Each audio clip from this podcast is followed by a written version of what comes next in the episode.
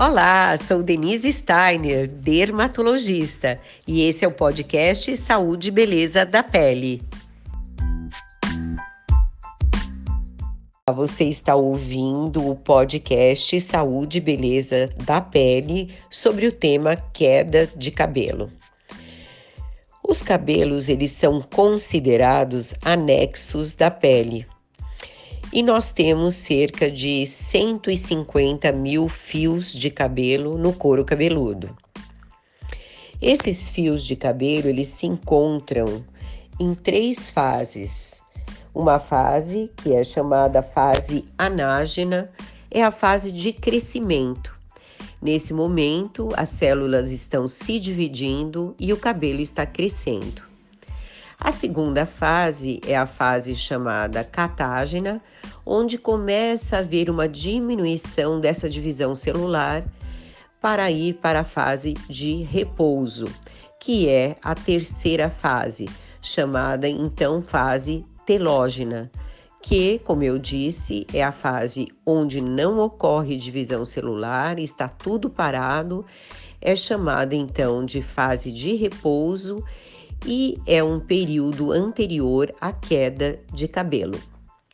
Durante toda a nossa vida, se estiver tudo normal, nós teremos esse ciclo capilar. O nosso cabelo, ele nasce, é, ele fica nessa fase de crescimento com essa divisão.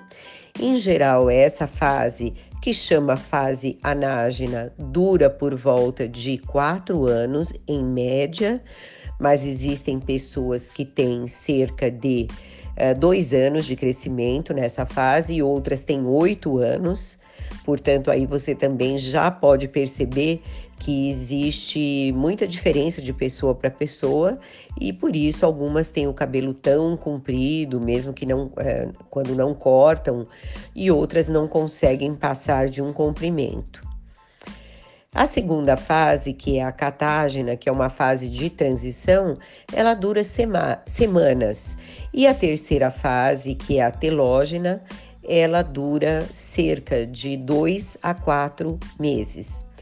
Então, isso vai ocorrendo o tempo todo, normalmente, e há mensagens para que isso vá modificando. Então, a pessoa tem o seu ciclo, dura quatro anos na fase de é, crescimento, entra na fase de transição, na de repouso, cai e tudo volta a ocorrer normalmente.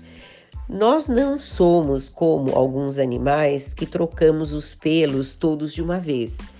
E, portanto, os, todos os fios estão nesse ciclo, mas hoje eu perco alguns, amanhã eu perco outros, de tal forma que esses 15% estariam sendo perdidos num período mais ou menos uh, de 15 dias a um mês.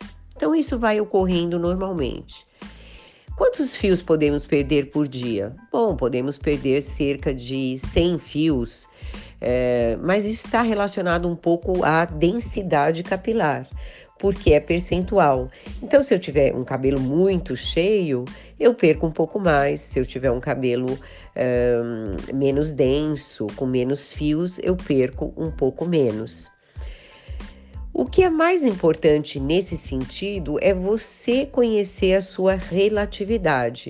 Ou seja, no dia a dia você tem a noção de quantos fios você perde.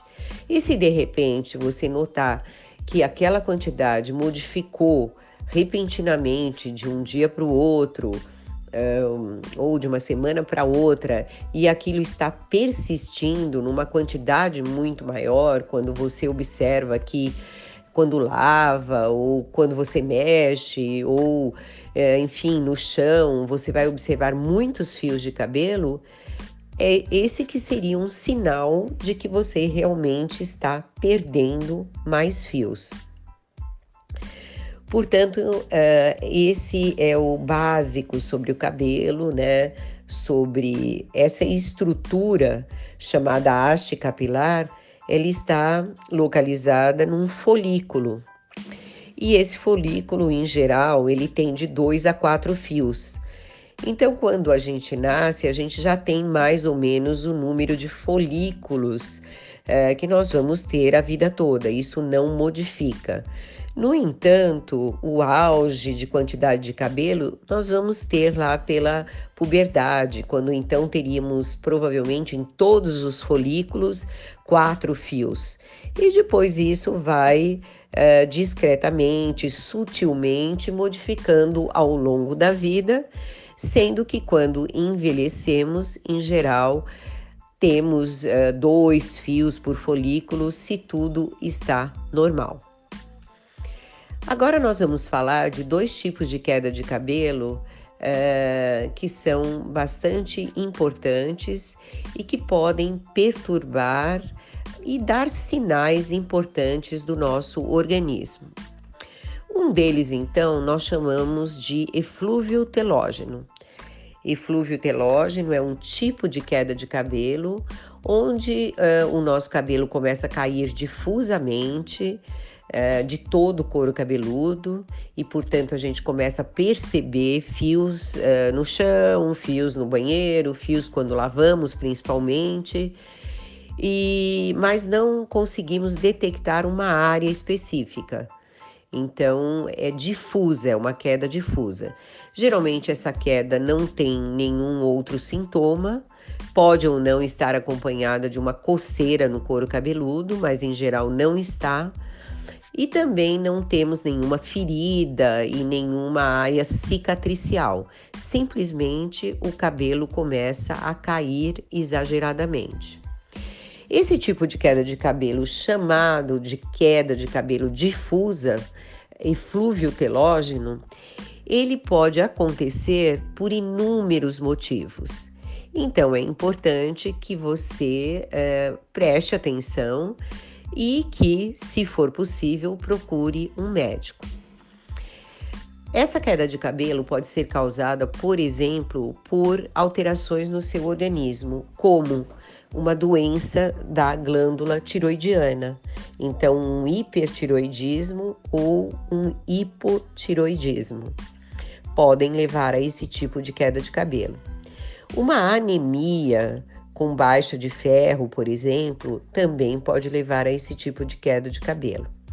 Um emagrecimento uh, repentino, assim, em poucos meses você perde muitos quilos, uh, pode estar uh, relacionado à queda de cabelo e também, inclusive, uma dieta mal administrada, com pouca proteína ou com muito desequilíbrio. Também alguns remédios, como a vitamina A, como a isotretinoína, como a heparina e outros. Cada vez mais nós descobrimos é, que os remédios podem levar à queda de cabelo, é, também pode ser uma das causas. Pode haver também uma queda de cabelo posterior a uma infecção que você tenha tido é, e que tenha, na verdade, tido febre, ficado comprometido. E pode haver essa queda de cabelo também por causa de uma cirurgia, de um pós-cirúrgico, de uma cirurgia relevante, ou também por um estresse intenso. Então vocês percebem que é realmente que são é, vários motivos. E por que que isso ocorre? porque, como nós falamos, o cabelo ele está sempre crescendo, a fase de crescimento é a mais duradoura, como nós vimos, às vezes em média de quatro anos. E pasmem, o uh, cabelo é o segundo local no organismo que gasta energia na troca das células, no crescimento. Então, quando o organismo como um todo é abalado por alguma situação, é, diferente, ele tem uma gestão inteligente. Então, por exemplo, você ficou com aquela infecção, uma virose muito importante, teve febre, até emagreceu, tomou remédios. O seu organismo ficou abalado naquele período. Então, ele dá uma ordem para que os fios que estavam crescendo, eles entrem na fase de repouso, para não gastar energia naquele momento. No entanto, esse período de repouso, como nós vimos, ele pode durar de dois a quatro meses. e então é, depois de quatro meses, você vai ter aquela queda de cabelo daqueles fios que estavam no repouso e que vão cair. E você nem lembrava mais da infecção que ocorreu é, alguns meses antes. Então, é, é importante você ter esse histórico é, na sua cabeça para que possa fazer essas correlações. Esse tipo de queda de cabelo, chamado eflúvio telógeno, para que ele melhore, é importante que você trate a causa. Uh, se ele foi, por exemplo, por causa de um estresse muito importante e que esse estresse já passou, você vai melhorar sozinho, porque não caíram os folículos, mas sim os fios de cabelo e eles vão voltar. No entanto, se for por causa de um hipotiroidismo e você não tratar, ou por causa de uma anemia e você não tratar, aí a queda de cabelo pode persistir mais tempo. Então, dois aconselhamentos a respeito dessa queda de cabelo. Primeiro, se for é, possível, é sempre interessante procurar o médico, até porque existem muitas causas que você nem imagina. Por exemplo, o lúpus eritematoso sistêmico, que é uma doença reumática com uma relativa gravidade, pode começar com uma queda de cabelo.